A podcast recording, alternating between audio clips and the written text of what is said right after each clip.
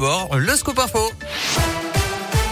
Et il va falloir prendre vos précautions si vous comptez accéder aux stations de ski dans les prochaines heures. La neige au rendez-vous, notamment dans les Alpes. Il y a eu d'énormes difficultés ce matin sur les routes. Des camions stockés sur la 43, la 48, la 39. Également des retards et des suppressions de trains. Restez très prudents. Chez nous, la vigilance jaune, neige et verglas est de mise dans le Puy-de-Dôme et l'Allier. Et dans ce contexte, c'est le grand jour pour les skieurs auvergnats. La station de Superbès dans le massif du Sancy a rouvert aujourd'hui. C'est plus tôt que prévu et c'est grâce à des chutes de neige importantes ces derniers jours. L'an dernier, on s'en souvient, les remontées mécaniques étaient restées à l'arrêt à cause de la situation sanitaire. Cette fois, les télésièges et les téléskis sont bien prêts à redémarrer, même s'il faut le pass sanitaire pour pouvoir les utiliser. Amélie Leclerc travaille au service événementiel de la station très positive. Là, on a un début de saison pas connu depuis longtemps, avec vraiment ben, beaucoup de neige. On va avoir presque tout notre domaine ouvert. Une grande ouverture donc euh, gratuite.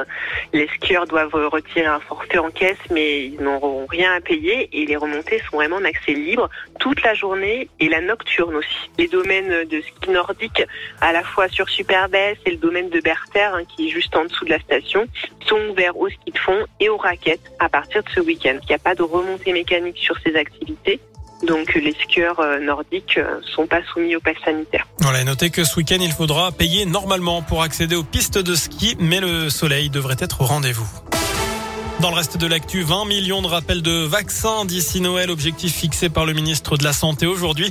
Les pharmacies volontaires pourront ouvrir les dimanches de décembre et de janvier pour permettre l'accélération de la campagne de vaccination. Euh, tout à l'heure, le porte-parole du gouvernement a indiqué qu'il n'y avait pas besoin de limiter les rassemblements pour les fêtes de fin d'année, même si les taux d'incidence du Covid ne font qu'augmenter ces dernières semaines sous la pression de la cinquième vague. 442 cas pour 100 000 habitants dans le Puy-de-Dôme, 304 dans l'Allier. Des chiffres au niveau national supérieurs à ceux des pics de la troisième et quatrième vague. On se rapproche du pic de la seconde vague il y a un an. Dans l'académie de Clermont, 47 classes et trois écoles sont fermées cette semaine. Un avis favorable avec réserve rendu sur le projet d'Urban Village sur la plaine de Sarliève à Cournon. Le commissaire enquêteur public a rendu ses conclusions après deux ans de travaux. Les réserves concernent la justification du choix du lieu et sur les phases 2 et 3 du projet. Le maire de Cournon, qui s'était prononcé contre l'Urban Village, va rencontrer le promoteur et a deux mois pour signer le permis de construire.